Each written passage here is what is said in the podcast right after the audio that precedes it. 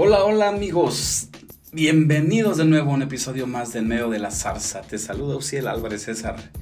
Hoy hablaremos de los secretos. Se va a poner bueno. Por cierto, ¿te gustan los secretos? No te lo puedes perder.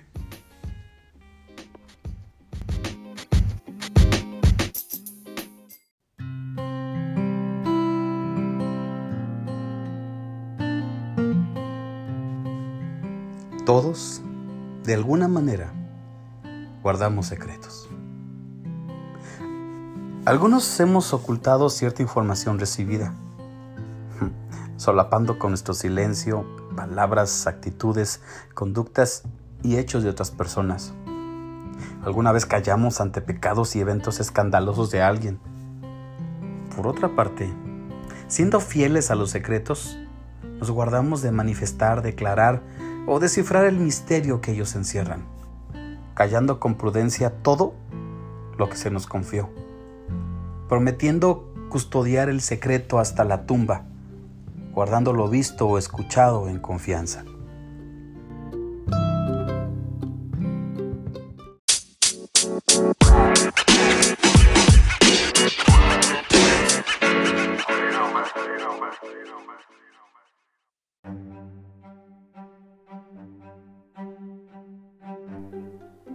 Claro que hay de secretos a secretos. Algunos de ellos caen en la ilegalidad. Secretos de clandestinidad, por ocultar información relevante. Al ser testigos de alguno, por ejemplo, que quebrantó la ley. Esta última línea de mutismo es por demás peligrosa y soslaya en un camino a la ruina. Sea para nosotros como protagonistas de algo que encubrimos o al ser testigos sigilosos del proceder inadecuado de alguien. Eh, no todos somos tan fieles en guardar secretos que un buen amigo, discípulo o compañero se animó a confiarnos. Delante del Señor, cada uno de nosotros tenemos secretos confesados de obras y prácticas, errores y pecados vergonzosos. Tenemos mucho que aprender de nuestro Dios, que es fiel para no solo perdonarnos, sino arrojar esos pecados tan lejos y tan profundo de nuestro alcance como del seguimiento de otros. La bondad de Dios nos da la oportunidad de confiar en Él, de acercarnos para la ayuda inmediata, mostrando que la misericordia triunfa sobre el juicio. En el año 732 a.C., ciertas ciudades de Israel vivían al margen de la clemencia de Dios, rebasando y profanando los pactos con el Señor que les mantenían a salvo. Además de hacerse imágenes y adorarlas, pecar deliberadamente contra el autor de la vida y burlarse de sus mensajes enviados por hombres íntegros que les combinaban a volverse al Señor, cayeron en una terrible trampa. Los israelitas también habían hecho muchas cosas en secreto que no eran agradables al Señor su Dios. Aunque sabemos que delante del Señor no hay nada oculto que no se vaya a manifestar o algo escondido que no se haga del conocimiento de Dios. Este tipo de vida de muchas cosas secretas deteriora tanto la relación con nuestro buen hacedor que nos encamina con ceguera a temer a Dios y honrar a otros dioses. Israel había caído muy bajo, pues secretamente tenía ídolos. Pensaba que temiendo a Dios tenía las paces con Él, teniendo una secreta infidelidad espiritual, porque el corazón le pertenecía a quien honraba. Ellos creían que al hacer esto serían librados, guardados y prosperados, pero resultó todo lo contrario. Fueron objeto de ruina, esclavitud y muerte por esta dicotomía de honra. Esto me llevó a pensar en aquellos secretos que tenemos en el corazón, que tiene que ver con secretos altares de honra, muy bien guardados u ocultos en las cámaras más internas de nuestra alma, secretos de amor inmensurables que están por encima del amor que le profesamos a Dios. Algunos de ellos los distinguimos por algunas frases que nos delatan, altares secretos al hombre refiriéndonos con esto a la honra desmedida hacia la madre, a la pareja o cónyuge, al hijo predilecto, pero también se da en el área laboral, en un trabajo que se considera un dios, o el amor al dinero, la codicia, o la adquisición desmedida de posesiones o cosas materiales por las que sacrificamos o privamos nuestra vida hasta alcanzarlas, para ponerlas victoriosamente en el escaparate de nuestro corazón. Incluso honramos a equipos deportivos por los que estamos dispuestos a iniciar una riña a quien se atreva a insultar a nuestro campeón, defendiendo a capa y espada a quienes ni nos conocen y ni enterados están de nuestra existencia y defensa. Estos tan solo son algunos ejemplos de altares secretos por los que estamos dispuestos a dar nuestra vida, que tienen un culto privado nuestra imaginación y corazón mayormente. Si hablásemos de Dios, como hablamos de nuestros logros, hazañas, ascensos, títulos, diplomas y méritos, la atmósfera a nuestro alrededor sería otra, llena de una adoración no desviada hacia nosotros, sino de altares sobre los cuales se vierte una continua acción de gracias por triunfos que decidimos arrojar sobre el altar a Dios, como coronas de victorias. Y no es que esté mal el reconocimiento, Apuntamos a aquel que pone en el mismo nivel el temor a Dios y la honra secreta, con una apariencia de respeto u orgullo propio, pero que no deja de ser un altar ajeno a Dios. Nuestra adoración al hombre hace que robemos secretamente frases que solo le pertenecen a Dios. Al honrar con palabras elocuentes que hacemos llover con toda clase de buenos adjetivos y cerrar nuestras oraciones públicas en su honra con líneas como no podría vivir sin ti, eres mi vida, o qué tal está de te adoro. El altar crece aún cuando la persona honrada o partido, perdón, ha partido, porque en su ausencia física se dirigen oraciones al ser fallecido, atribuyéndole poderes de cuidado, guía y observación, contrario a lo que Dios dice de aquellos que se nos han adelantado. Y esto es muy peligroso porque usurpan el lugar de Dios. Nos deslizamos tanto hasta caer en depresiones porque ese altar secreto ha partido y se va desmoronando, entonces nuestra adoración queda desbastada.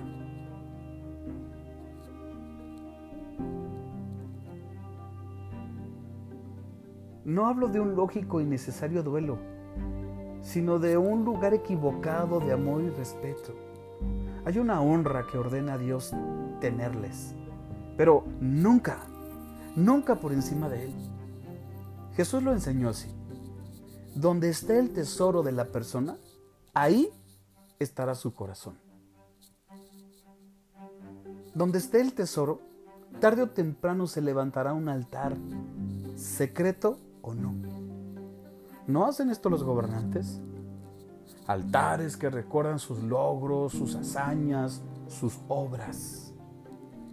Es necesario pensar si tenemos altares secretos, honras secretas e idolatría secreta, pasiones secretas, deseos secretos en nuestro corazón.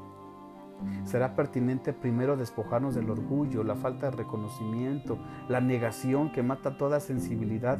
En otras palabras, esta presunción que incapacita para recibir y ver que el altar secreto aún humea. ¿Y qué de las secretas intenciones? Actos de bondad, de aparente generosidad, de servicio al hombre y hasta la entrega de la vida misma con un aparente amor y servicio al prójimo, pero con una intención secreta. Apariencia de piedad, pero con un preciso reconocimiento del bien que se le hizo, olvidando la instrucción de cuando hagas obra de misericordia, no sepa tu derecha lo que hace tu izquierda. En otras palabras, sé discreto, ni siquiera lo cuentes a tu amigo más íntimo o en el lenguaje más coloquial. No lo subas a tus redes. Si el reconocimiento de otros es lo que buscamos, de alguna manera lo recibiremos, pero estaremos muy lejos de la aprobación de Dios. En la antigüedad, los altares dedicados a Dios previos a un combate con un enemigo físico entronizaban a Dios en el lugar correcto No le robaban ni honra ni gloria. El hombre se humillaba para reconocer que solo por el Señor se ganaría. Al término de la batalla, daba gracias por la victoria obtenida con su ayuda y en su nombre. Esta es una correcta intención que nos aleja de altares secretos del orgullo, como el gracias a mí. ¿Y no es esta la gran Babilonia que yo construí? En contraparte, hubo, en contraparte, hubo gobernantes temerosos de Dios que al asumir el poder en Israel, uno de sus primeros quehaceres fue derribar lugares visibles y ocultos de adoración a dioses ajenos o paganos. El éxito de esta hazaña se debía a que había sido trazada primeramente en su corazón esta honra. Ellos fueron reconocidos por Dios como hombres completos delante de Él, íntegros de corazón, sin lugar secreto u oculto reservado para Dios, sino que todo su corazón, todas las cámaras de su alma y mente estaban abiertas. Un temor reverente y congruencia de acciones confirmaban sus hechos con sus palabras. David lo sabía muy bien, de tal manera que le dejó por escrito esto. Si nos hubiésemos olvidado del nombre de nuestro Dios o alzado nuestras manos a un Dios extraño, ¿No averiguaría esto Dios, quien conoce los secretos del corazón? Mira, esto está en el Salmo 42, 20 y 21. Entonces somos responsables de abrir la cámara de secretos del corazón delante de Dios. Tal vez puedan ser secretos ocultos para otros, pero nada velados de los ojos de Dios. David se negaba a creer que en su vida todo marchaba bien en una de sus oraciones le pide al Señor le revele aún lo que para el dulce cantor de Israel le estaba escondido, los errores ocultos, en el Salmo 19:12. Cosas que damos por hecho que están bien y que permanecen veladas del entendimiento humano, pero que para Dios son errores. Porque los pequeños secretos, como las más terribles y escandalosas fallas y pecados, están presentes delante de Dios. Dice el Salmo 98, nuestros secretos están ante la luz de tu rostro. Nos queda examinar nuestros corazones, e, exponernos voluntariamente a Dios para ser examinados. Que hoy sea un buen día para contarle al Padre nuestros secretos, los más íntimos. ¿Qué tal las locuras ocultas del alma? Los deseos sensuales, las pasiones más bajas, los rencores del ayer, los miedos profundos, los amores prohibidos que en lo callado del alma acariciamos. Establezcamos entonces una correcta relación con Él, sanando las fracturas que el ocultamiento de pecados haya causado, al quebrantar la más sagrada comunión. Arrojemos con nuestra confesión todos aquellos altares secretos de pasiones, idolatrías, rencores, tiros cerrados que nos han mantenido a la distancia, sabiendo que no hay nada oculto ante Él, pero que en su bondad y compasión están por encima de nuestros secretos más profanos y que el Salvador ha dispuesto por sí mismo una limpieza completa y absoluta de todas nuestras fallas y acciones secretas a todo aquel que recurra al, al dulce Salvador porque el Padre mira el corazón. Seamos honestos con Él. Liberándonos de todo secreto ante Dios al declarar las incorrectas intenciones de nuestro corazón. Esperando por medio de la fe el ser convertidos y vueltos completamente para Él por su entrañable misericordia. Si queremos forjar una estrecha relación con Dios, dejemos a un lado los secretos hacia Él encaminémonos hacia la transparencia del alma, desnudemos el corazón y sometamos nuestros pensamientos al escrutinio del Espíritu Santo, a sabiendas que sí, Él conoce cuántos cabellos tenemos, aún los secretos no les son desconocidos. De otra manera sostendremos una relación meramente religiosa, nada apasionada, con reglas y normas humanas que cumplir para obtener una mediana aprobación, pero una amistad sólida con Él no emergerá sin un verdadero compromiso.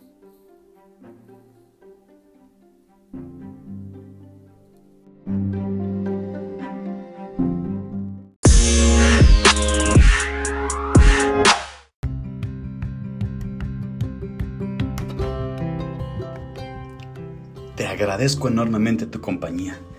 Gracias a ti hemos crecido con audiencia en Argentina, Estados Unidos y por supuesto en nuestro amado México. Te invito a que me sigas en mis redes, en Instagram y Facebook, como En Medio de la Zarza. Déjame tus comentarios, saludos y platícame desde dónde me oyes. Hasta la próxima semana.